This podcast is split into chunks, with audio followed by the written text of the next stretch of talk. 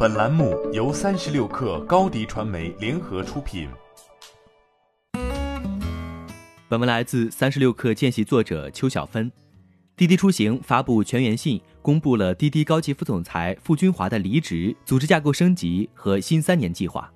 傅军华二零零七年加入联想 IDEA 产品集团任 CFO，二零一五年九月加入滴滴任副总裁，先后负责财务、法务、采购、行政、体验服务发展平台和总办行政工作。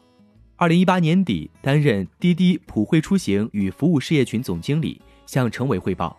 傅军华离职后，普惠事业群中的两轮车事业部总经理张志东、代驾事业部总经理赵辉将直接向 CEO 程伟汇报。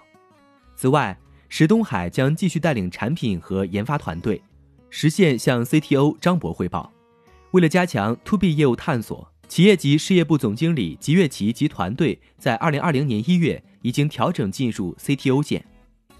受到疫情的影响，滴滴的代驾和网约车业务都受到了冲击。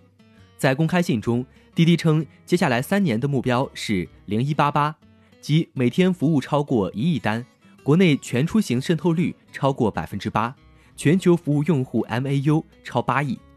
正如滴滴内部信中所述，二零二零年注定是不平凡的一年，滴滴距离完成零一八八的目标还有很长的路。去年年中有消息表示，滴滴在国内的日单量为两千四百万单。今年受到疫情对出行需求的抑制，单量还在逐渐恢复当中。此外，滴滴还在进行其他业务的探索，比如成都和杭州两个城市上线跑腿服务，让平台上的代驾司机作为首批的跑腿员。接下来，滴滴跑腿覆盖的城市将逐步扩大。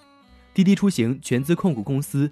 迪润天津科技有限公司出资十一亿人民币入股现代财产保险公司，增资后，滴滴占股百分之三十二，已经与联想控股并列为现代财险第二大股东。欢迎添加小小客微信 xs 三六 kr 加入三十六氪粉丝群。高迪传媒为广大企业提供新媒体短视频代运营服务。商务合作，请关注微信公众号“高迪传媒”。